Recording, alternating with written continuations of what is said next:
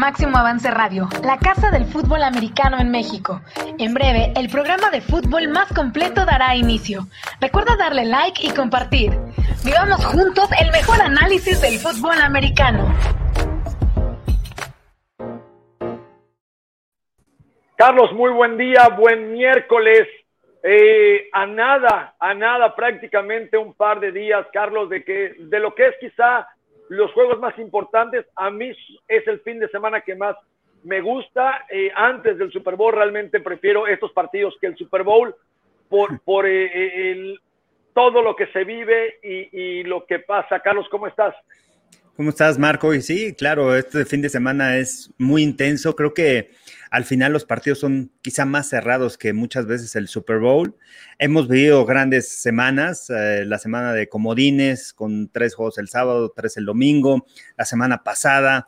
Y bueno, y esta yo creo que va a ser demasiado interesante. Ya hablaremos, vamos a hablar el día de hoy de, los corebacks, y bueno, vamos a hablar también de las contrataciones de los coaches y este, el tema de Watson con, con los Texans. Bien, bien, hay, hay información de la NFL. Oye, Carlos, eh, eh, también me llama la atención, el miércoles, el lunes comentábamos junto con Mayra el tema de que yo no había visto el golpe en la cabeza de Mahomes, o sea, era uh -huh. medio raro, todo, pero decía yo que todo pasa muy rápido y todo. Me gustaba más como para, para, para que lo hubieran ahorcado. Y bueno, ya no sé si viste ahí las notas que, que te mandé, que sí un médico dice, no, pues realmente fue eh, eh, el, el no sé, el abrazo que le da en el cuello, el apretón que le da tal, dicen que no fue una convención, que al final fue, eh, eh, se le fue el oxígeno, no sé, no sé, ¿qué opinas de todo esto, Carlos? Sí, pues eh, está interesante, sí, porque no vimos en ningún momento que choque la cabeza en el, en el terreno de juego, entonces no sabíamos bien y de repente parecía que era la cadera, las cervicales y de repente se levanta y cuando se le aflojan las piernas, entonces este, no sabíamos bien, pero, pero sí, interesante lo que me mandaste, es tipo estrangulación, ¿no? Cuando te agarran del cuello y te quieren este, asfixiar, es lo que le sucedió a, Mahomes en, ese partido, y vamos a esperar a ver qué, pasa, y hablaremos más adelante de esta situación, porque creo que nunca había enfrentado este tipo de adversidades, ¿no? O sea, va a ser una adversidad para Mahomes el hecho de no entrenar la semana, si va a poder jugar y además eh, la lesión que tiene en el dedo gordo del pie, que también lo limitó en el partido. Ayer, ayer ya comentaban que pasó el tema de conmoción, los exámenes, tal, que van un poquito más por aquí. Al final, a ver, eh, esto, ojo, no es oficial, esta es información que nos llegó, eh, ahí está el estrangulamiento, no es oficial, o sea, no queremos decir que oficialmente tal, es la versión que se está manejando, que al final fue un estrangulamiento, que no fue una conmoción, que está bien, que eso le hizo faltar el aire. A mí se me hizo muy rápido, yo lo comenté el lunes, y decía, no creo que haya sido un estrangulamiento porque fue tan rápido. Normalmente, si te asfixian, pues tarda unos segundos. También un día me pasó un amigo con una broma que me hizo el cuello y me hizo palanca con el banco en que yo estaba, y sí, se duró 10 segundos, 7 segundos, y, y sí, eh, eh, se me fue el aire y no me podía, no sentí las piernas pero no, la jugada en la que a él le pasa esto, Carlos, duró dos segundos. Nada, sí. nada, o sea, nada. Entonces también, obviamente también la fuerza del linebacker es impresionante, pero bueno, hoy no tenemos nada oficial, lo comentamos, son las versiones que están manejando, que ya pasó. Eh, al final, no sé, no sé si, al, si sepamos realmente qué pasó, porque sí, pueden sí. estar moviendo la información y decir, no fue conmoción, pero sí fue, o si realmente no fue una conmoción, fue un estrangulamiento, lo comentaba el lunes, es la NFL, hará todo lo posible junto con el equipo casi para que juegue.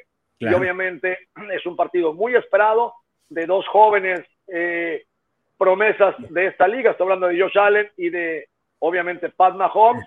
Y claro que la NFL, él y todo el mundo quiere que esté ahí, nada más, pues hay que ver el tema salud, ¿no?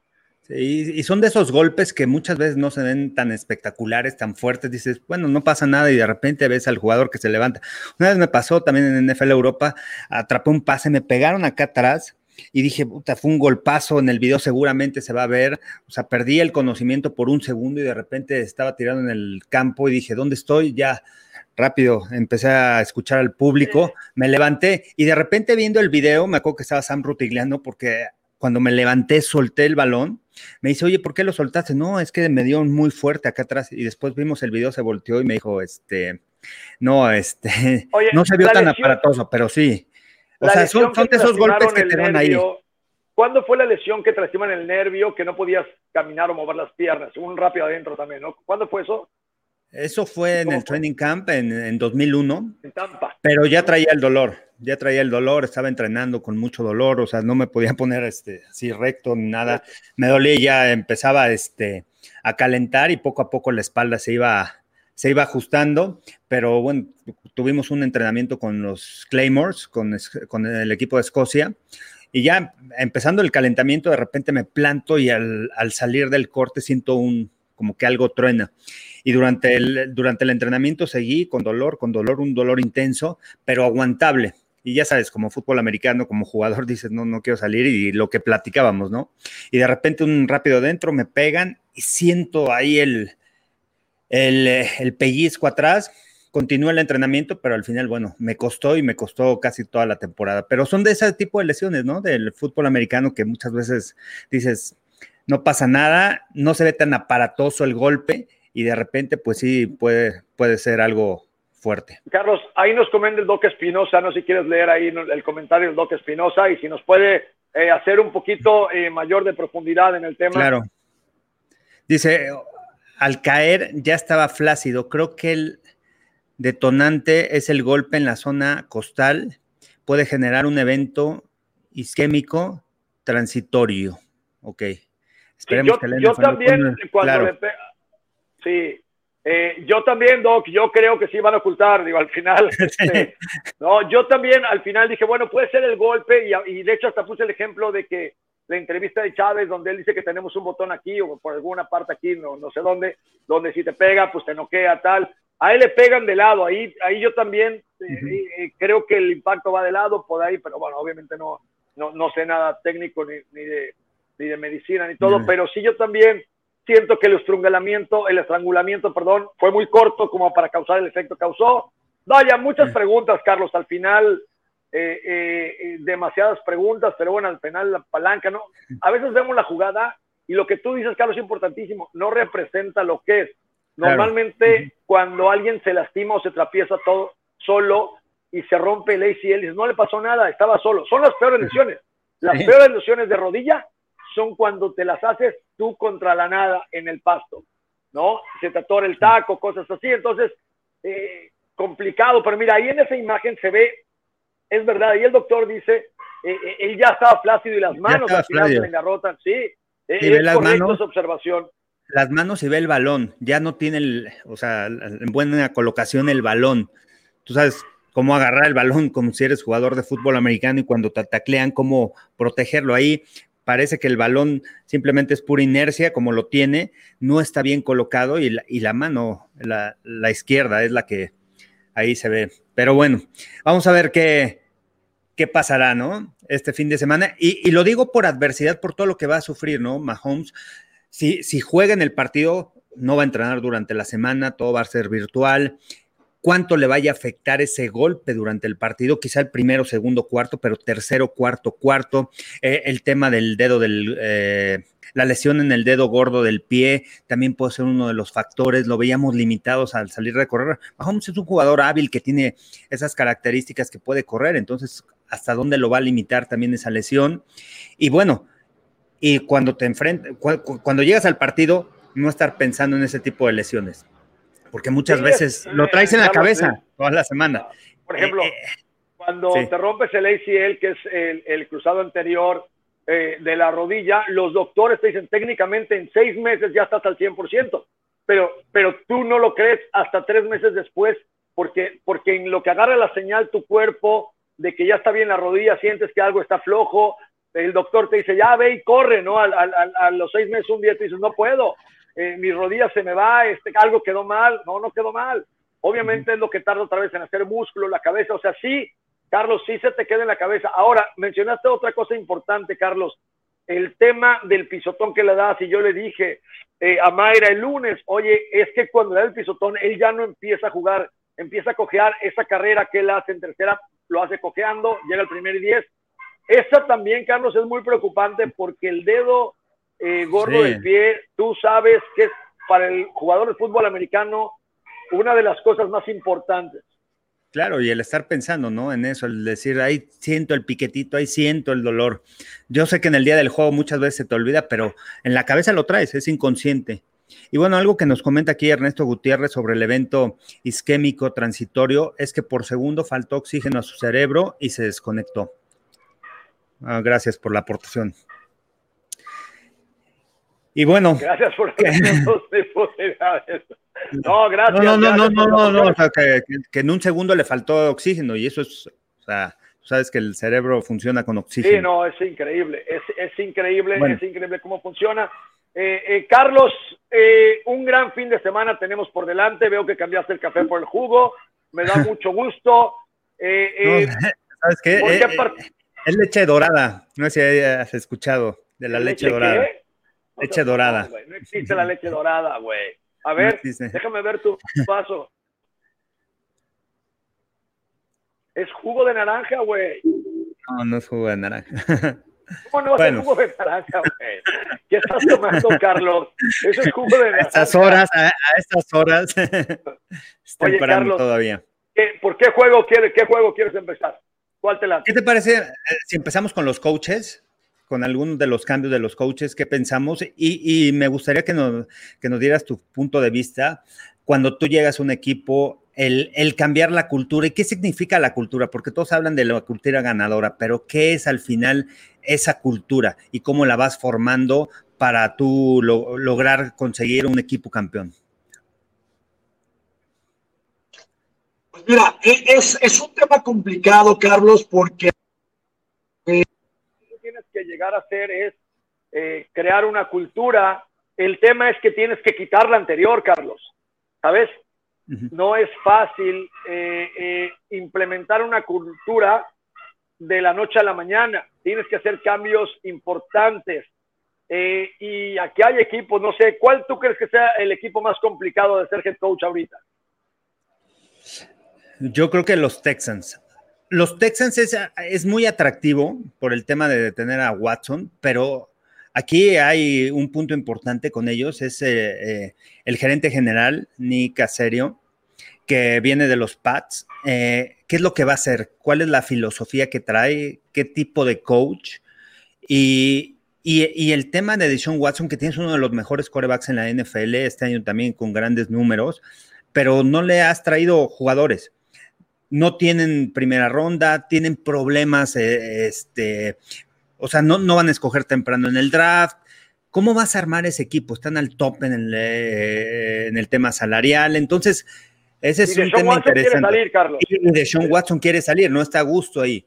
¿Qué es lo que necesitaría hacer el gerente general en primera instancia para ir, para ir formando, para ir creando esa, esa cultura para ir cambiando la manera de pensar, para decirle a Sean Watson, a ver, tranquilo, vamos a arreglar el problema, no te vas a ir, porque tú sabes que en la NFL es muy difícil también encontrar un coreback de esas, de esas características. Entonces, ¿cuál será la decisión aquí como gerente general? Si tú fueras gerente general, ¿qué harías? ¿Lo dejas ir por, por lo que se ha, como se ha manifestado de Sean Watson o hablarías con él? ¿Qué aspecto? ¿Cómo enfrentarías esto? No, yo hablaría con él. Si yo por ahí me sentaría con él, le pediría quizá disculpas por no haber tenido eh, eh, eh, el arropamiento que le esperaba. Tal, por ejemplo, le platicaría que uno de los errores más grandes de la organización, y sí lo creo firmemente, Carlos, es haber dejado ir a DeAndre Hopkins.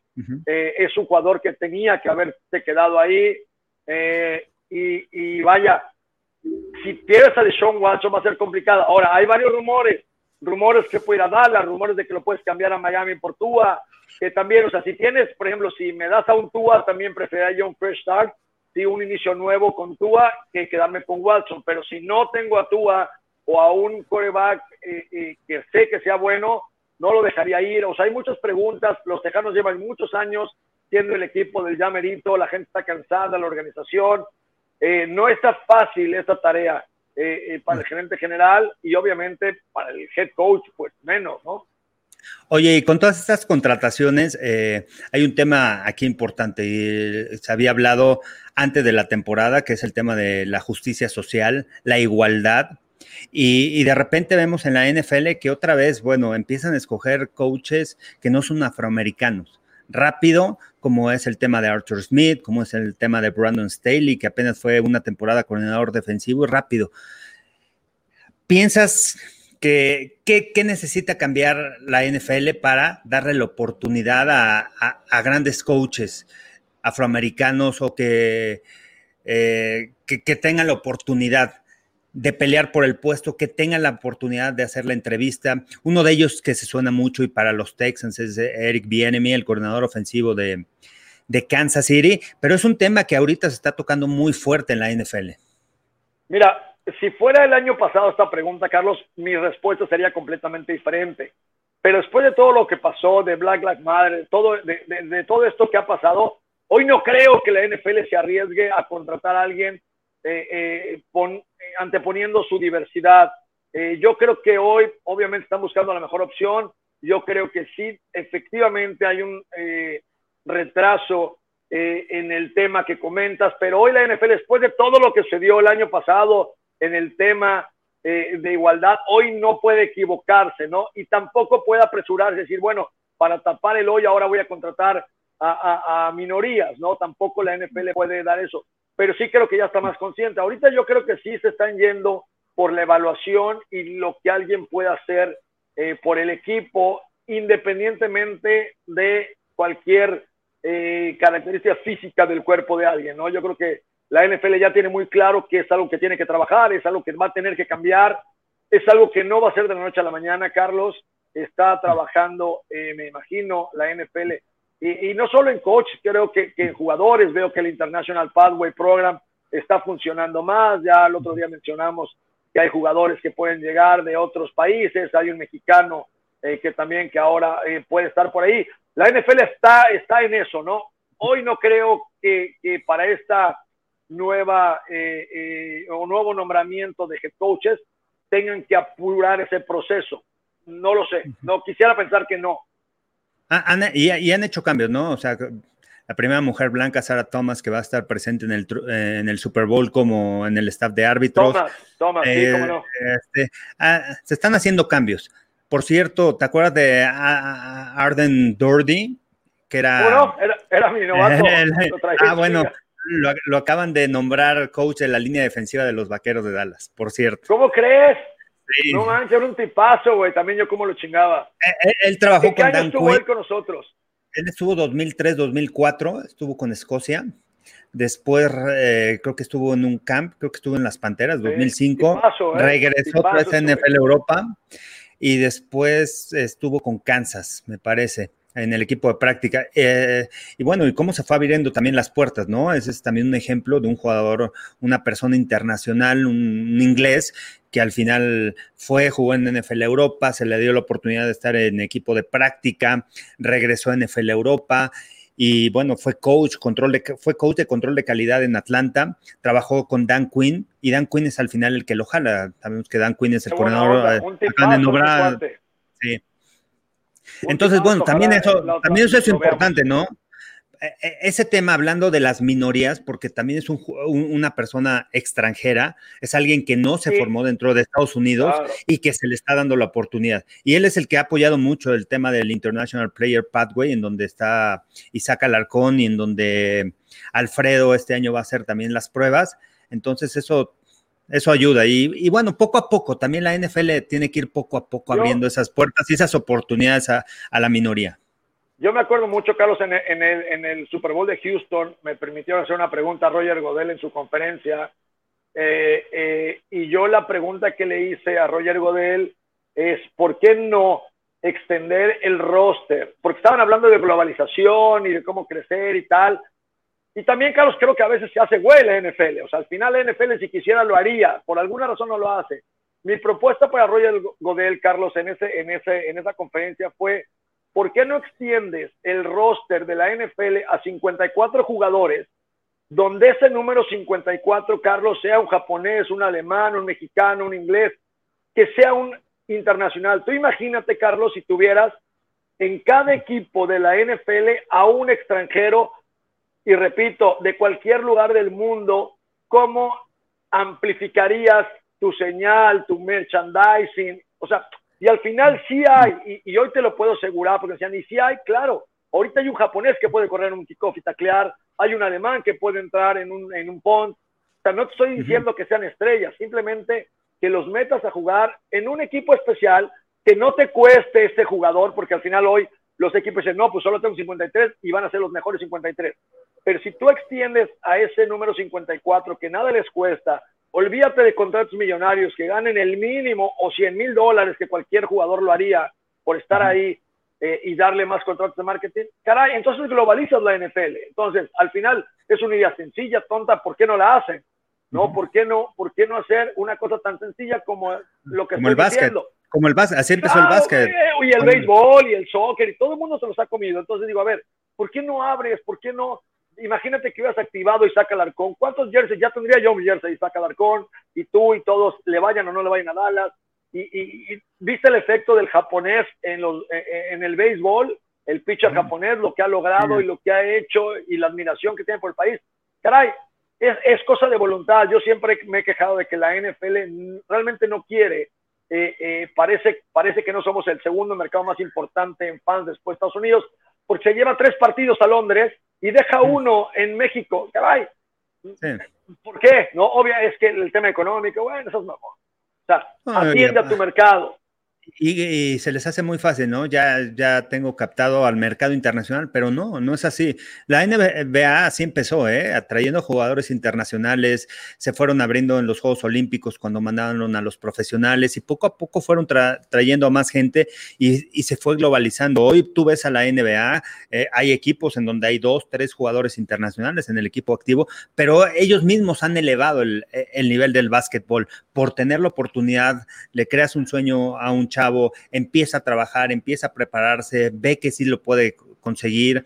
Entonces, abres muchas puertas. Es, un tema que, que la NFL no se ha querido abrir. Tener, imagínate tener 32 nacionalidades, 32 países en la NFL.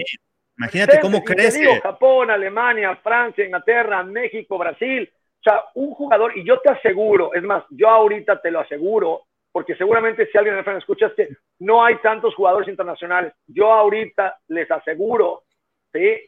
Y me corto la mano si no, que hay un jugador en Brasil, en Japón, uno, que pueda correr un kickoff, que pueda estar en un pont y que pueda representar el fútbol americano en su país. Hay uno por lo menos. En México hay muchos. Se les dé la oportunidad, ¿no? Pero hay uno, pues claro, que les dé la oportunidad de decir, hey, tu chamba, compadre, tu chamba va a ser correr en el kickoff, asegúrate que tal, no me cuesta ese lugar en el roster, voy a tener a todos los medios brasileños, vamos. Imagínate cómo de repente podrías hacer esta globalización en un segundo, Carlos, sin costo, darle 100 mil dólares a un jugador, tú ofreces 100 mil dólares a cualquier jugador mexicano por estar en la NFL, te lo firma, ya hará dinero de marketing, etcétera. Eh, todos los medios nos volcaríamos ahí. Ahora, eso es hacer la Liga Internacional. Pero pintar lo que nos dicen y tal, mira, vamos a hacer un programa y tal, güey, o sea, ya eh, no. pendejos. ¿Lo quieren hacer o no lo quieren hacer? Porque lo que hace yo siempre digo, cuando hablo con gente de NFL, no, es que México es importante. No, güey, no somos importantes, nos tratas de la chingada. Somos el segundo país con más aficionados de la NFL que tiene una chamarra, que tiene un encendedor, que tiene una pinche gorra. Y no nos pelas, güey. No, no te interesamos, güey. ¿Por qué? Pues porque te llevas partidos a Londres cuando los puedes ser aquí, porque ver los partidos cada vez más difícil, le quitaste la, Ah, por ejemplo, yo lo dije, lo critiqué mucho. No le pueden quitar la señal a la televisión abierta. Los que podemos pagar ESPN, Fox, los que podemos pagar el cable, somos una minoría en México, eso no lo hemos entendido también nosotros. La vasta mayoría del país está preocupada por el que va a comer hoy, no por pagar una televisión de cable o el Game Pass. Están preocupados por el día a día. ¿Os quieres que el, el, la NFL siga creciendo en México? Abre la habla por canales abiertos como era antes, por el 5, por el 7, por el canal que tú quieras, pero haz que la gente vea. Y también la NFL ahí ha fallado, ¿no? Ahora con mi Game Pass tienes que pagar 3.200, güey, no te los van a pagar. Los que tienen el Game Pass es el 5% del país, eso no lo entiende la gente, ¿no? México vive una realidad, ¿no? Y si no, bueno, entrevisten a, Samuelito de Monterrey para que nos diga cómo es la, realidad? ¿no? A lo mejor la NFL es el pedo, güey. A lo mejor la NFL entrevistó a Samuelito y Samuelito Monterrey les dijo, miren, güey, no hay pedo, todos aquí ganamos un sueldito modesto de 40 o 50 mil pesos, güey, ¿no? Y entonces la NFL dice, ah, pues si es el pinche sueldo modesto, chinguense con el Game Pass, les quito la señal abierta, les doy unos partiditos. A ver, la NFL, y lo mismo, y sabes qué, desde casa, la NFL de México también, Carlos, no, no promociona esto y lo hablamos, fuera de Jesús Álvarez, que ha logrado tener 13 mil equipos de Tochito y empuja el fútbol americano en su propia trinchera.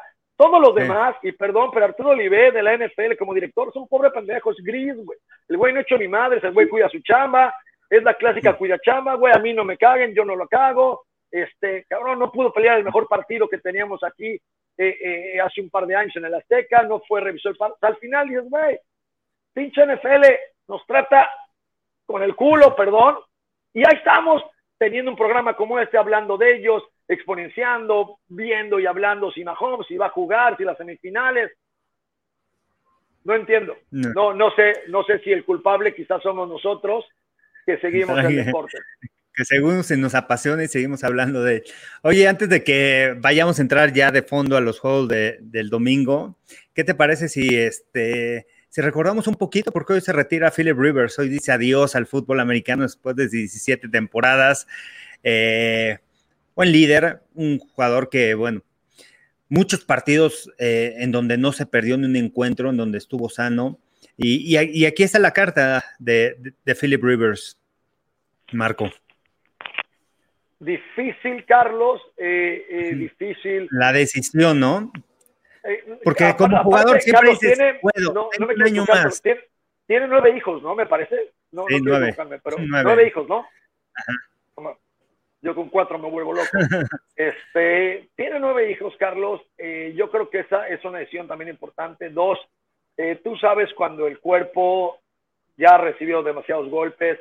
Eh, acuérdate, Carlos, que cuando ambos estamos en el retiro, no piensas en los golpes, no piensas en el tiempo, piensas en, tengo que regresar a otro pinche training camp.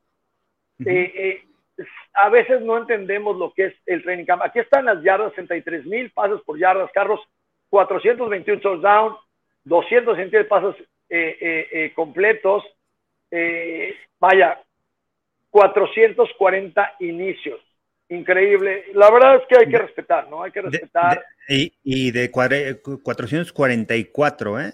De 40, 444 partidos, 440 inicios. solamente se perdió cuatro. Ya le iba a decir a la producción, no manchen, 267 pasos completos, no chinguen. Eso está mal, pero no, ya vi el 5 que está ahí arriba de su 5.267 pasos completos. Oye, eh, y aquí es buena pregunta, ¿es Salón de la Fama o no?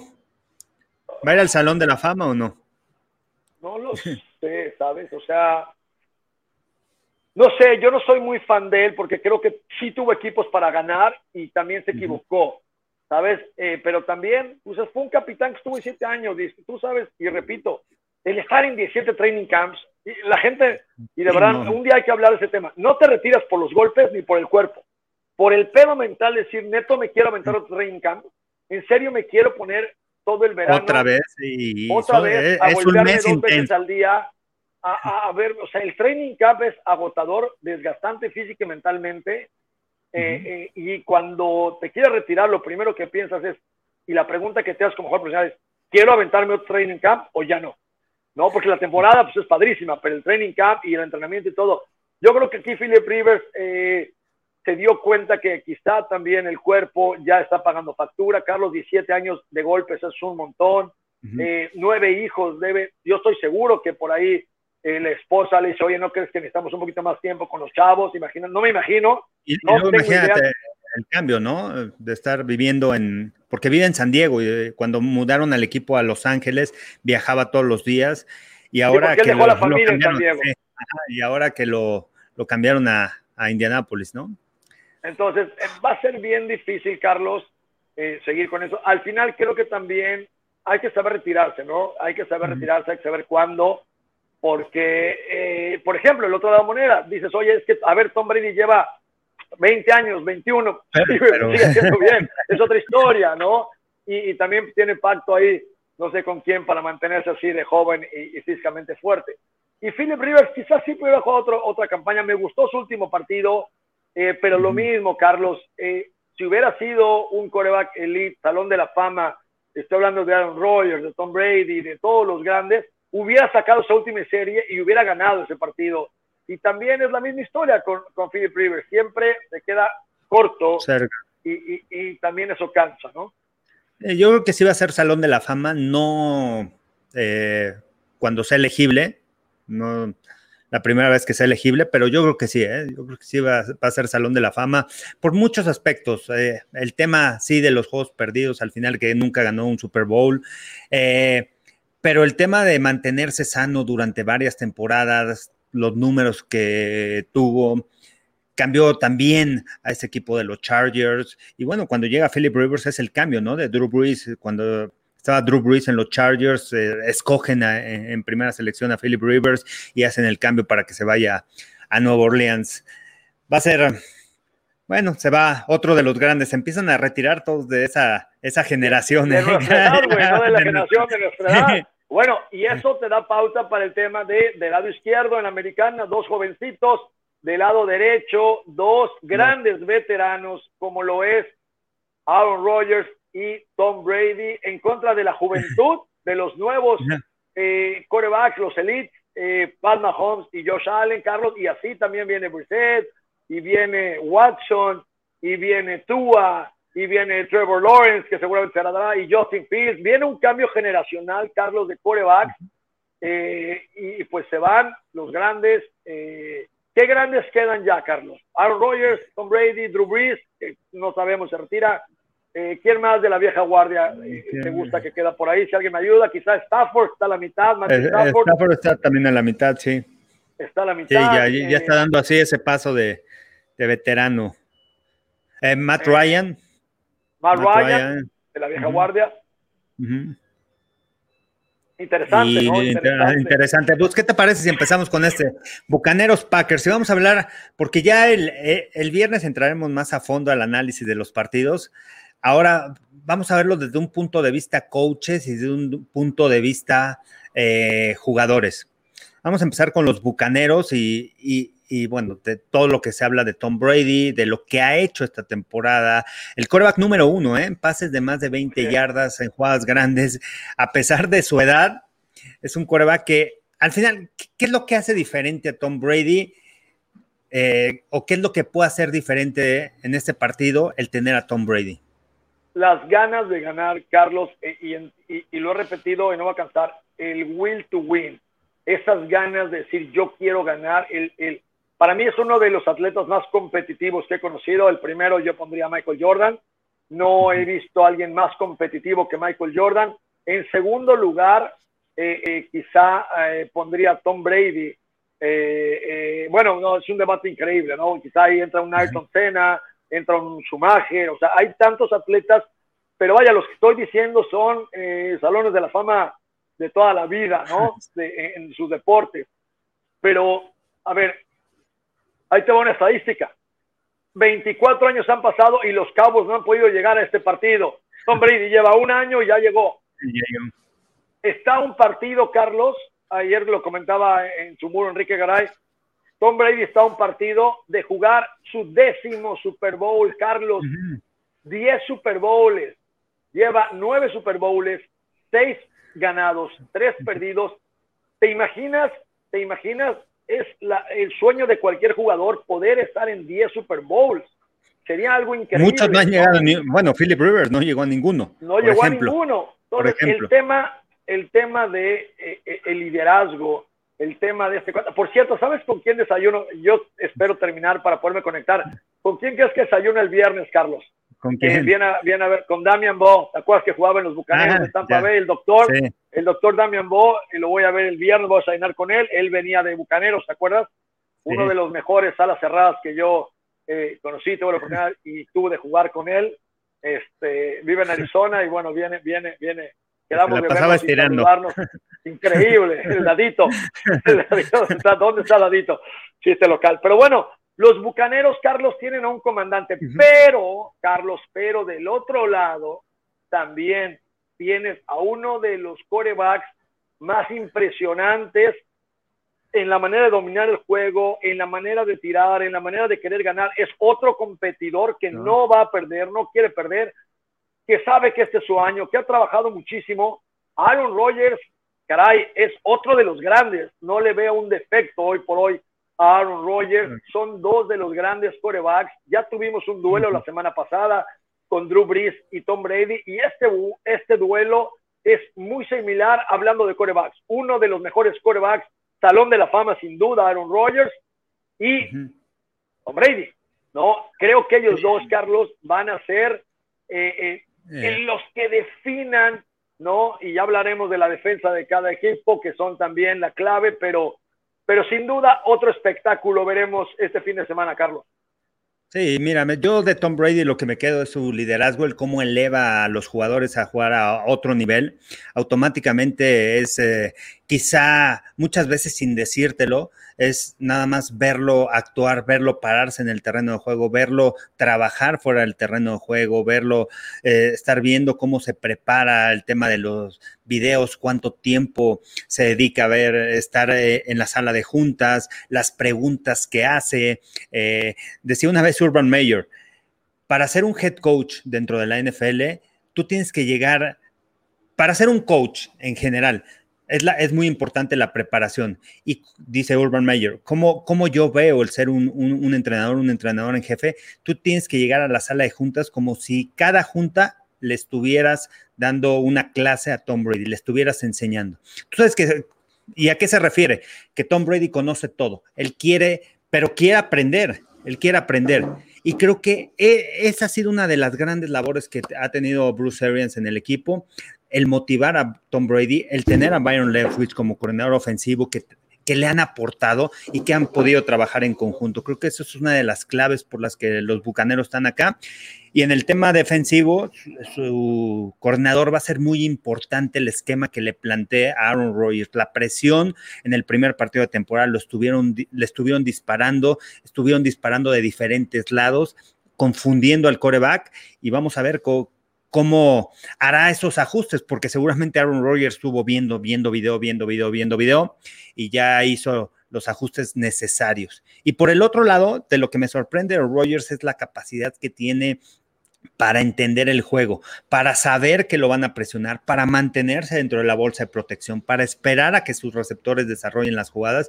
Y también es otro de los corebacks que ha elevado el nivel de todos los jugadores. Allen Lazard, ¿de dónde llegó? Fue un drafted, no fue drafteado, estaba en el equipo de práctica. Robert Tonyan, ¿dónde estaba? Era también jugador no drafteado, estaba en el equipo de práctica y ahora se han convertido en piezas claves. Claro, tienes a Davante Adams, un eh, el mejor receptor este año en la NFL. Pero, también lo hizo, también lo hizo, pero también lo hizo. Y, por el otro lado veo a Matt LaFleur, que también se habla poco de él, de que no dice nada, 26 ganados, 26 eh, juegos ganados en temporada regular en los dos años que ha estado en la NFL. El cambio de cultura, cómo ha establecido su filosofía con un coreback veterano, con un coreback que tú que me vas a enseñar, tú estás joven, un coach joven, ¿qué me vas a enseñar? Lo ha, le, ha, ha transmitido y le ha enseñado a Aaron Rodgers ese esquema ofensivo, se han adaptado muy bien. Aaron Rodgers en un esquema en donde las cosas son eh, eh, ya tiene ritmo en esa ofensiva. Aaron Rodgers es un coreback que se conocía por las características que tenía de extender las jugadas, de hacer, de hacer jugadas fuera de lo planeado. Ahora tú ves a un Aaron Rodgers, una ofensiva en donde son jugadas de ritmo, jugadas en donde tres, cuatro, cinco pasos me deshago del balón, jugadas de play action, ataque terrestre, las modificaciones en la línea ofensiva que ha tenido. Y Matt LaFleur ha sabido controlar todo ese tipo de adversidades que ha tenido a lo largo de la temporada con Aaron Rodgers y lo ha llevado a este nivel. Creo que esa mancuerna también se habla muy poco y eso es lo que tiene también a los Packers aquí en este juego de campeonato por segunda vez, ¿eh? porque Matt LaFleur el año pasado con su primera temporada llevó a los Packers al juego de campeonato. Ahora, Carlos, estamos hablando de lo obvio, ¿no? Cualquiera que nos escuche dirá, otra, estos dos güeyes son unos grandes analistas, ¿no? están diciendo que Aaron Rodgers y Tom Brady son muy buenos. Hablemos de la defensa, porque al final, Carlos, a ver, ¿quién va a ganar el partido? No va a ser Aaron Rodgers y no va a ser Tom Brady. Nos van a poner un espectáculo como lo hicieron eh, los eh, Santos de Nueva Orleans y los Tampa Bay Buccaneers la semana pasada. Pero al final, y lo dijimos, la defensa que pueda ajustarle a este coreback, ya sea Tom Brady o Aaron Rodgers, va a ser el equipo que va a ganar. Carlos, la defensa de Bucaneros dijo en la semana que está lista para parar a Aaron Rodgers. La pregunta para ti es, ¿qué tiene que hacer la defensa de los Bucaneros primeramente para parar a Aaron Rodgers y su ofensa? Los diferentes disparos que le manejan a, a Rodgers. Los diferentes disparos y los corners ganar en la línea de golpeo otra vez, o sea, la semana pasada lo hicieron, estuvieron, fueron físicos, pero ahora se enfrentan a Davante Adams. Van a jugar en un estadio abierto, van a jugar en nieve. Davante Adams lo vimos jugar eh, contra los Titanes, cómo se plantaba, conoce el terreno de juego, sabe jugar en ese tipo de situaciones. La tracción es muy importante en este tipo de partidos. Quizá dices, no, se pueden adaptar, sí, pero también inconscientemente los jugadores están pensando, a ver, me voy a, me puedo plantar bien, va a estar nevando, cómo está el pasto en el Ambó, mientras que el equipo de los Packers conocen muy bien el terreno de juego. Ese puede ser un factor también que pueda afectar, y más en el tema de receptores, más en el tema cuando tienes que cubrir a Davante Adams y que lo tienes que cubrir en la línea de golpeo. Él, o sea, tú lo, lo, vimos, lo vimos la semana pasada, lo vimos contra los Titanes, cómo hacía sus cortes, sus cambios de dirección, sus salidas en la línea de golpeo con un control del cuerpo y eso creo que eh, eso puede ser un, pequeño factor que pueda que pueda limitar quizá la defensiva y que quizá los, los empacadores puedan sacar provecho de eso. ¿A eh, quién, le, pones personal a Devante Mira, yo le cambiaría las coberturas, ¿eh? Y, la semana pasada Tampa estuvo cambiando coberturas, no todo el tiempo jugó personal, estuvo jugando también cobertura de zona, el pase interceptado de Devin White jugaba en cobertura 4.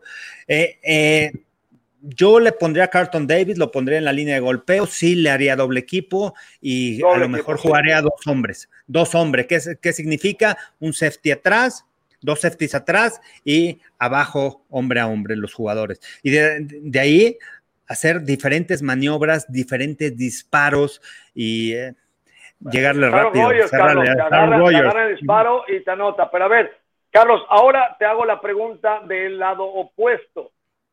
Si tú eres la defensiva de Green Bay, que es una buena defensiva, ¿cómo le juegas a Tom Brady? Vimos que los Santos salieron a jugarle zona. Santos dijo, yo tengo suficientemente buenos jugadores en la línea defensiva para meterle presión, me voy a echar para atrás, voy a jugar zona, tengo eh, eh, siete jugadores cubriendo todo el campo y vimos que Tom Brady los deshizo.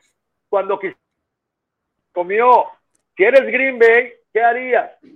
Green Bay utiliza muchos cinco o seis defensivos profundos, a diferencia de, de Nueva Orleans. Eh, ellos casi siempre salen con dos linebackers, cuatro linieros y atrás juegan, y, atrás te juegan nickel, atrás te juegan dime y hacen algunos cambios. Algo interesante que ha hecho también eh, eh, Green Bay de las modificaciones es que están colocando a Roshan Gary, están colocando a Preston Smith, a Sadarius Smith, jugadores que son pass rushers, los están colocando a los tres dentro del terreno de juego. Mueven a Sadarius Smith, que ese, ese, ese va a ser una ese va a ser un factor clave en la defensiva. En dónde lo coloquen, porque lo colocan como linebacker exterior, luego lo colocan en el centro del campo, lo colocan del otro lado como linebacker exterior, lo colocan atrás ese tipo de movimientos, ese tipo de maniobras que puedan hacer con esos cuatro jugadores, con esos cuatro linieros en la línea de golpeo, será clave. Aunque otro de los factores importantes van a ser los linebackers, detener la carrera. Leonard Fournette puede ser uno de los factores X para el equipo de Tampa Bay, corriendo el balón. ¿eh? Sí, puede correr. Y en ese ah. juego contra, contra Green Bay les corrieron para Ronald Jones, me parece que tuvo ciento y tantos, ah. casi 150 yardas, algo así a mí me gustó mucho eso de, Tampa Bay Bucaneros porque cuando sale los Saints con dos safeties, en el momento en que les plantan los dos safeties atrás que mencionas, Carlos, dijeron, ok, a correr, vamos por números, somos más acá, vamos a correr, hay más números en la caja. Eh, muy rápido, la caja, cuando hablamos de la caja, es el número de hombres eh, defensivos que hay. Por ejemplo, si hay cuatro linieros y dos linebackers, hay seis hombres en la caja. La caja se extiende una yarda después del taclo del ala cerrada, cinco de profundidad y todo lo que entra en esa área rectangular se le llama la caja. Si solamente hay cuatro linieros y un linebacker y hay cinco, normalmente se corre el balón porque tienes más empuje contando a la línea ofensiva, al coreback y al corredor, tienes más empuje. Si tienes cuatro linieros y tres linebackers en la caja, o sea, siete, no puedes correr y tienes que tirar el balón. Son de las estrategias que los equipos empiezan a ver. Cuando te ponen dos safeties, obviamente desproteges la caja y los vio Bucaneros y dijo, ok, a correr, a correr, a correr. Controló el partido. Va a ser interesante Green Bay si les permita correr, Carlos. Va a ser interesante quién va a tomar a Gronkowski, quién va con Godwin, quién va con Evans, quién va con Antonio Brown. Eh, vaya, hay, hay mucha incógnita. Eh, yo estaría volviéndome loco si fue el corner defensivo de Green Bay y tengo que parar esta ofensa, porque mi primera pregunta es, ¿le voy a disparar este cuate o no? Si le disparo, me mata, si es zona, me mata. ¿Qué haces, Carlos? Es, es tan difícil para Tom Brady, sobre todo con las armas que tiene. En el primer juego de temporada, me acuerdo eh, que le estuvieron disparando y atrás también les jugaban off. Eh, en off, ¿qué quiere decir? Que el corner está atrás, no está en la línea de golpeo, no va a checar al receptor, sino que se coloca 6, 8 yardas atrás, echa para atrás y muchas veces se sienta. Creo que también esa puede ser otra de las estrategias, disparar y de repente los corners mantenerse atrás, que no les ganen en la línea de golpeo por la rapidez que tiene Davante Adams de salir, mantenerse, pero que sean muy disciplinados con la oportunidad de mantener al receptor adelante de ellos y tener al coreback poder ver al coreback para saber más o menos si es un pase de 5 yardas o es un pase de, a la zona intermedia de 10 o más yardas. Entonces, va a ser, van a estar muy, importantes, muy interesantes los, ajustes. Eh, no, lo voy, a, lo voy, a, decir el viernes. lo voy a decir el viernes. Igual que los Saints, el, no me viernes. a decir quién gana. Eh, es muy difícil. No puedes, no puedes apostar en contra de Tom Brady, pero tampoco puedes apostar en contra de Aaron Rodgers eh, la, la, clave, yo creo, Carlos, que una de las claves, y lo mencionaste ahorita, es el clima. ¿Cómo va a amanecer ese día en el Lambeau Field? Eh, si va a haber ventaja, creo que si hay mucha nieve hay ventaja para Green Bay, si no hay, está más parejo el tema. Eh, el segundo factor a tomar en cuenta son si Bucaneros pudo arreglar equipos especiales, porque ahorita en este momento seguramente el coach de equipos especiales de Green Bay está viendo cómo mete un regreso de despeje diferente, cómo mete un kickoff diferente. Vimos que es una debilidad de los bucaneros, es un segundo factor. Un tercer factor, Carlos, es cómo va a jugar la defensa, quién contra quién, los matchups eh, eh, y ofensivamente también, contra quién vamos a esperar que nos pongan a cada uno, eh, cuál es la estrategia, anotar rápido, correr el balón. Vaya, un sinfín de preguntas que estos dos gigantes se están haciendo, porque ojo, Carlos, el que gane va al Super Bowl, al juego grande. Al juego grande, claro. Y el año pasado Green Bay estuvo muy cerca y fue apaleado, fue dominado por tierra las yardas que le corrieron los 49ers y bueno, traen eso, ¿no? En la cabeza, pero a, diferencia de que este, este, año sí juegan en el Ambo, juegan en su casa. Lo que sí, lo que sí creo, Carlos, no sé qué opines. Para mí, lo que sí me voy a atrever a decir es, el que gane de estos dos equipos creo que gane el Super Bowl. No creo que Kansas City le gane a estos dos. después de ver a Kansas City la semana pasada, ganando a penitas con el cual sustituto, tal, y los problemas en que los metió Cleveland, si analizas cada uno de los factores de cada equipo de estos dos que estamos hablando contra Kansas City, aún con el factor Mahomes que te da ventaja, creo que el campeón del Super Bowl este año sale de estos dos equipos. Sí, yo también, ¿eh? Y, para tú vencer a Kansas City en caso de que llegara al Super Bowl, ¿cómo lo vences? Con ofensivas. Al final es contener, no, no, vas a contener estos corebacks. Y, a los cuatro, ¿eh? A los cuatro. Aquí tienes que ganar con ofensivas. ¿eh? E, estos duelos, estas finales de la conferencia, tanto americana como de la nacional, son equipos explosivos, son equipos que anotan muchos puntos. Eh, los dos, tanto Bucaneros como Packers, anotaron más de 30 puntos en la temporada. Son equipos que en cualquier momento pueden regresar de atrás. Entonces va a ser un juego, yo creo que de varios puntos y al final... Eh, se va a definir quizá con algún error, con alguna pérdida de balón. Los empacadores no pierden tanto el balón fueron cinco pases interceptados y creo que tres fueron en contra de, los Bucaneros de Aaron Rodgers este año. Eh, es un equipo que no pierde el balón, que, lo cuida, que lo protege y entonces eso hace más complicado. Va a ser muy cerrado el partido y creo que arriba de 30 puntos los dos equipos. Va a ser interesante, sin duda, Carlos, lo que las defensivas, lo que los coaches hagan. Eh, por un lado, un head coach muy experimentado del lado de Tampa Bay por el otro lado, un joven creativo, como lo mencionas, yo sé que te gusta mucho la filosofía y lo que ha hecho más la Fleur. Va a ser interesante, juventud contra experiencia en el lado head coaches. dos de los mejores corebacks que ha visto este deporte de la NFL. Increíble este domingo, Carlos, y por si fuera poco, es el primer partido. Con este abrimos platillo fuerte. Con este abrimos, ahí estaremos presentes en la transmisión. Síganos a través de Fox Sports. Vámonos rápidamente con el, con el otro duelo de Josh Allen contra Patrick Mahomes. Jóvenes, Josh Allen teniendo una de sus mejores temporadas y ese es de esos corebacks que, que ha llevado siempre las críticas, ¿no? De que si realmente merecía ser eh, escogido en la primera ronda, que por qué a los Bills de Buffalo, que no había demostrado nada en Wyoming, que le ofrecieron solamente dos becas viniendo de California, en donde hay tantas universidades, solamente dos becas y escogió Wyoming porque el coach fue a su casa a visitarlo, porque la temporada pasada dejó mucho que desear, porque no no tenía un alto porcentaje de pases completos, pero la evolución que tuvo este año Josh Allen es de llamarse la atención. Y eso creo que para mí hace, no sé, todavía no sé quién va a ganar, si Chiefs o, Bills, pero creo que Bills, con lo que ha hecho, con lo que trae detrás de la temporada, con el respaldo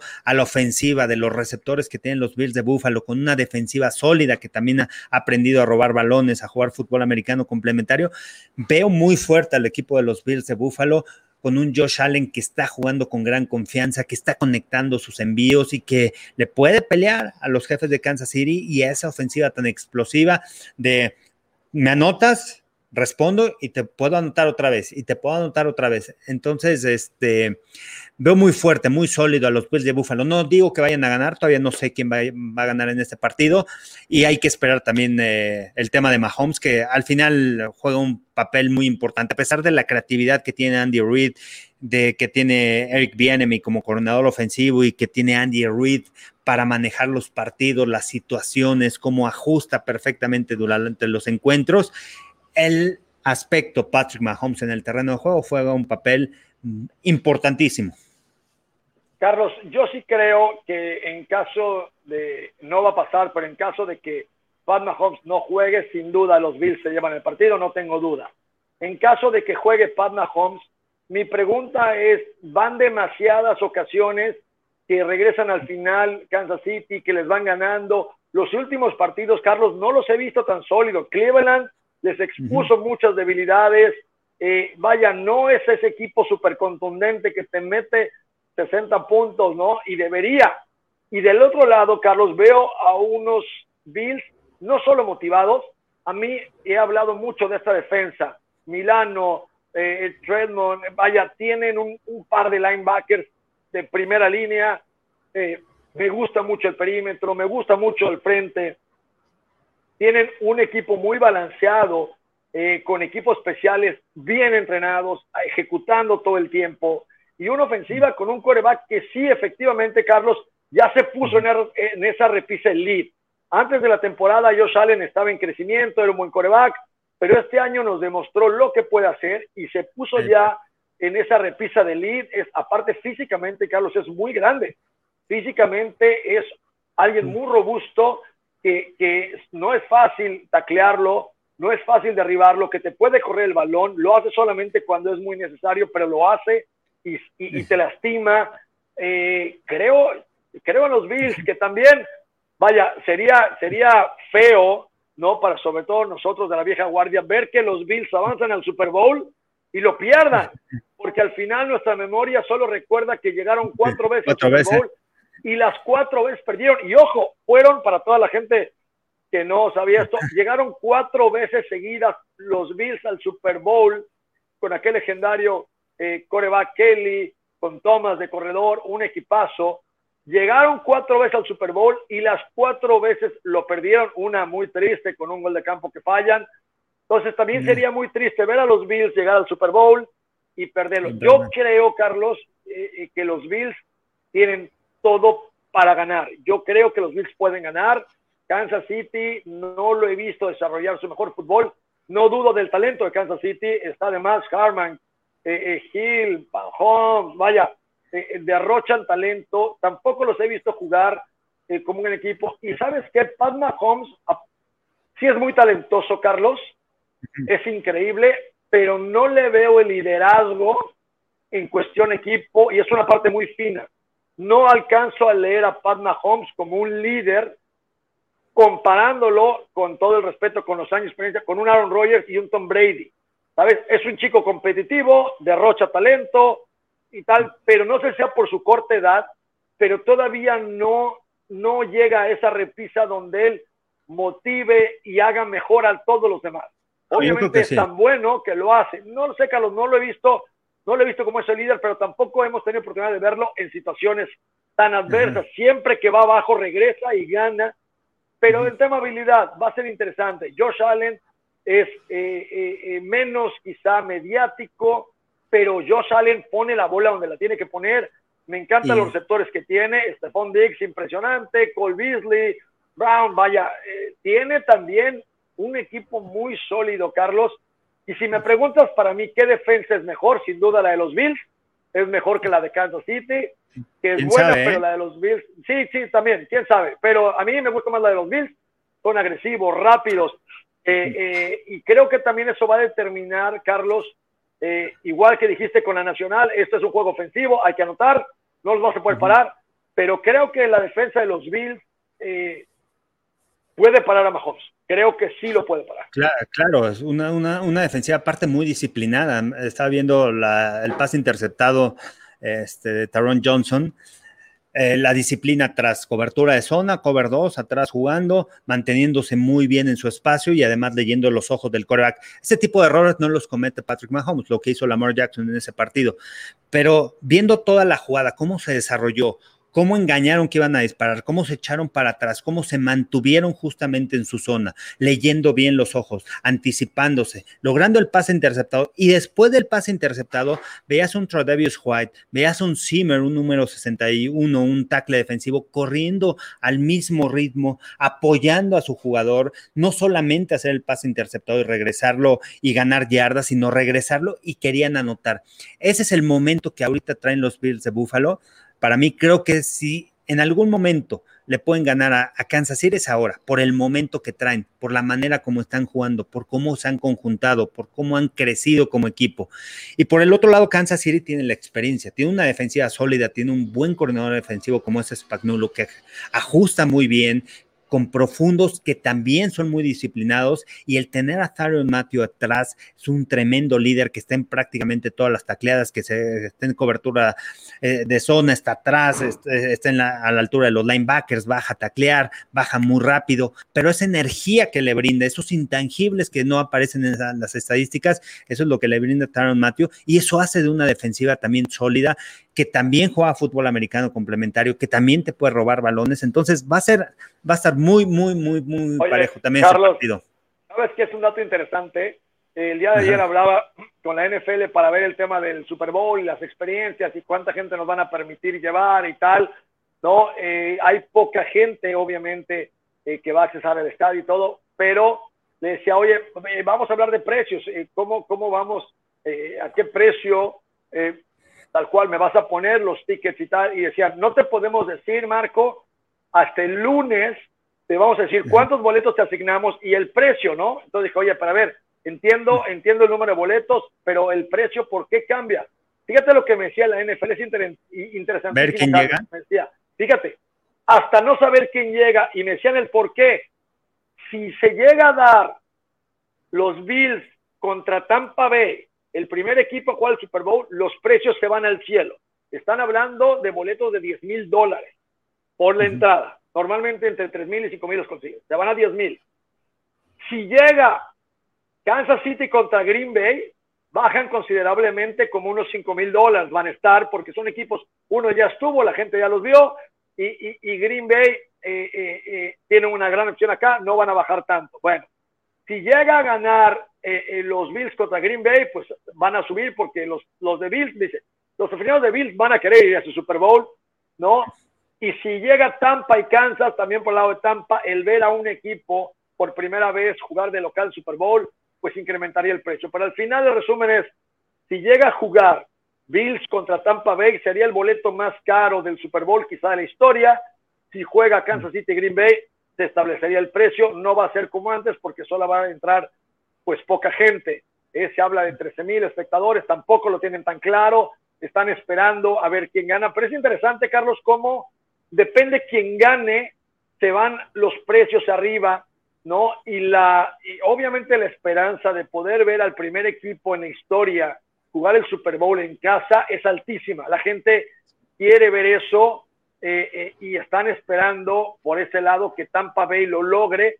Dicen que es uno de los pocos trofeos que hoy puede conseguir Tom Brady el decir soy el primer coreback que llevó a un equipo a jugar de local. Carlos, esa historia eh, sería fantástica, fantástica. Y también la de los Bills, que fueron en un trabajo increíble, con un coreback que se despegó, lo hablamos ahorita, con un gran equipo defensivo. Tengo fans de los Bills. David de Coahuila ya está seguramente ahorita revisando las cuentas financieras para ver si le va a alcanzar a llevarse a su hijo, se va solo. Tengo otro amigo que también dijo, si llegan los Bills, por favor, consígueme el, ticket. Eh, eh, va a ser bien interesante, bien interesante lo que el Super Bowl eh, pueda hacer dependiendo, Carlos, qué equipo llegue. Sí, claro. Va a ser interesante la decisión ahí del tema de los precios, cómo lo maneja la NFL. Sucedió también una vez también con, me parece con Minnesota, ¿no? Que estaban en postemporada y que también no sabían bien, bien, o todavía te metías a la página y no, no sabías bien los precios de los partidos, o, de repente los incrementan mucho. Y te tienes que esperar hasta después no de la habrá al público, o sea, no podrás meterte y comprar tu boleto, están tratando de que no sea así, solamente pues gente, eh, agencias eh, eh, oficiales, o sea, va a ser todo un tema porque también, saber, la gente quiere, oye, yo quiero ir, yo quiero pagar mi boleto, tal, pero sí dicen que los precios van a escalar mucho, también hay mucha muchas preguntas acerca de qué va a poder pasar, porque bueno, Joe Biden toma posesión eh, mañana, eh, a partir, eh, hoy, perdón, hoy, hoy, hoy, hoy, no, sí, sí, perdón, y a partir de, por ejemplo, el 26, el 26 de, de este mes, si tú quieres viajar a Estados Unidos, tienes que presentar tu examen de COVID donde dice que eres negativo. De hecho, ahorita los hoteles en Cancún se están volviendo locos, Carlos, para ver qué laboratorio les va a dar a sus eh, clientes rápido la prueba para que puedan regresar a su país. Y bueno, hay que ver, esta es una de las principales eh, reglas que Biden ha puesto y apenas está tomando posición. Él va a tomar la pandemia mucho más serio eh, que Trump, creo que le va a dar otro enfoque. Y también me decía la NFL ayer que hablaba con ellos, van a esperar a tener una pequeña reunión con gente allegada a Biden para ver qué les van a permitir hacer el Super Bowl, hablar con el gobernador. ¿Qué pueden hacer? ¿Quién puede llegar, no? Sí, sí, sí, va a ser interesante cómo manejen. Oye, ¿qué te parece si nos vamos a los memes? Porque ya rebasamos la hora. ¿Tenemos memes de, de esta semana o no? Sí, venga. Vamos a ver. Oye, ese estuvo buenísimo, ¿no? ¿Cómo le intentó dar el, dar, el high five? Oye, qué bueno que el árbitro, a ver, qué bueno que el árbitro. Sí, no levantó la mano, ¿eh? Y no levantó la mano. Tú imagínate lo que estuviéramos ahorita diciendo, si de por sí dicen, pues lo tachan de, de balones, de tramposo, tal. Tú imagínate el árbitro hubiera sido trending topic en las redes sociales. Sí, sí, sí, ya con esto. Mira, la mar te duele. Muy bueno, ese también, ¿eh? El amor es perro, ¿no? Buenísimo. La mar te duele. Qué creatividad, ¿eh? Eso no lo había visto. Las cebras. Ah, bueno. El tema, bueno, eso ya lo habíamos comentado el lunes. Y además de eso, bueno, ah, bueno, ese tema, el, tema de estirar el balón. Y este, ¿no? De los claro, ese, bueno, pobre, pobre a don Vicente Fernández, eh, eh, eh, increíble el, meme que le han hecho con esta parte del traje, bueno, cantidad de memes a buen don Vicente Fernández, pero bueno. no. Lamar Jackson lanzó un pase de 101 yardas, el pase interceptado. Mejor, dicen que el mejor corredor de la liga se llama Lamar Jackson, con eso decimos qué tan buen quarterback es o no. Pero bueno. Mira. Ahí, a los Santos. Y ahí lo están abrazando los Steelers y los 49ers. Buenísimo, buenísimo. Todo lo que pasó el fin de semana, obviamente, dolorosas derrotas. Este, Carlos, ¿qué me comentas? Un merecido. Ahora a ganar la final de conferencia. ¿Cómo? ¿Qué le, qué le dimos? ¿Qué tal ese? Eh? Muy bueno, el marcador abajo y este tema de los patriotas y, de los bucaneros, ¿no? También es un tema por el tema de, es un tema, de Brady, ¿no? de Brady. y, al final, y al final, si Brady llega al Super Bowl, o sea, ¿quién era? Qué, porque eso es también de lo que se ha discutido y ha entrado en polémica. ¿Quién es mejor, si Brady o, o, Belichick, no? Mira, aquí está Bill Belichick viendo a Freddy. Oh, este está buenísimo. este está increíble. Carlos, yo siempre he dicho, no hay buenos coaches ni malos Todos son buenos. Hay coaches con buenos jugadores y coaches con jugadores no tan buenos. Es una realidad, Carlos. Eso, la verdad, es una realidad. además, todos los coaches que están en la NFL tienen un tremendo conocimiento, un gran conocimiento del juego, de sus jugadores. Al final es lo que mencionábamos, ¿quién, es ese gran líder? ¿Quién es ese head coach que ayude a todos los entrenadores a crecer y ayude a conjuntar a todo el equipo? Mira, es buenísimo. Mr. Miyagi, mucha gente no lo va a entender, pero en la de Karate Kid, uno que salió hace muchísimos años cuando éramos jóvenes, se lastima en un torneo eh, Danielson y va y entonces se frota las manos Miyagi y me dio la regla ahí y bueno, pues lo mismo están haciendo eh, con el señor Pat Mahomes y sin duda lo están haciendo en este momento. Pat Mahomes ahorita debe estar en rehabilitación y rehabilitación. Eh, estará interesante cuando va a entrenar, pero bueno, muy, muy buen meme. Me quedo con el de Bill Belichick viendo a Gronk muy bueno, divertirse junto con Tom Brady. Sí, muy bueno. Y el de las cebras, ¿no? También el de, el de Brady, el que estaba. no marcó el castigo. Polémico, muy polémico. Esa, regla es muy polémica, ¿no?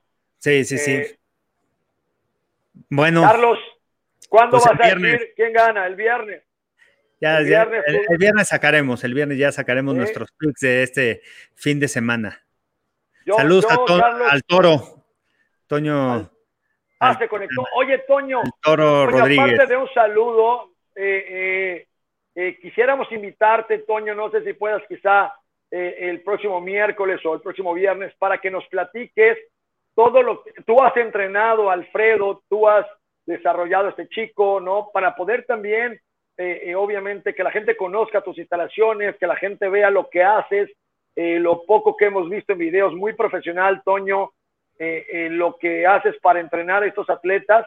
Y nos encantaría que nos hablaras de este mexicano que tiene la oportunidad de llegar a la NFL, liniero de los Borreos de Monterrey, que tú lo has entrenado, que nos platicas de las fortalezas, sus amenazas, eh, todo lo que nos puedas decir. Aparte, nos dará mucho gusto saludarte. Espero que todavía puedas hablar bien español, que nos muestres tu, tatuaje.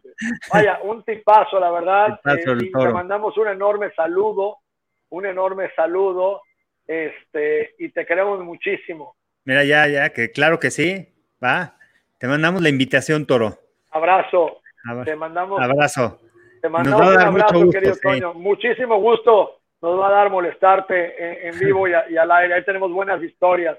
Buenas, historias, de, del buen Antonio. Sí, sus hijas, unas atletas desde chicos, ya que sus hijas, unas súper atletas también que nos cuenta la historia eh, eh, del atletismo de las hijas, ¿no? Este, bueno, toda su historia, su historia personal, ¿no? Pero bueno, en fin, en fin, espero que hayas quitado esa foto de, del buró que tanto hablamos, de los fantasmas que puedan regresar, dice local, pero bueno, solo él me va a entender. Pero qué bueno, fue una buena edición al final de todo.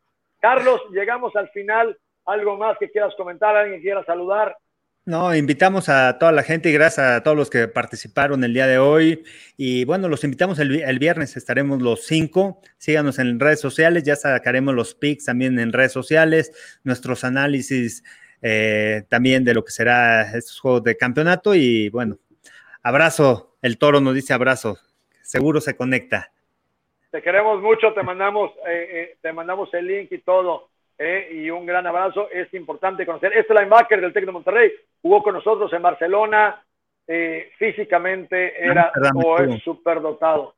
Ya lo, ya lo tendrán aquí, escúchenlo, gran historia y que nos platique todo lo que ha aprendido en el tema físico, cómo desarrolla a jugadores, cómo entrena y sobre todo hace muy interesante que de primera mano nos hable Carlos de este chico del Tec de Monterrey, que puede ser el segundo después de Isaac Alarcón y que posibilidades y en qué tiene que trabajar. Va a ser gran, gran plática eh, con Antonio. Sí, y bueno, gracias a toda la gente que se conectó. Los esperamos el próximo viernes, 10 de la mañana. Síganos en nuestras redes sociales, Twitter, Facebook y en Instagram. Abrazo,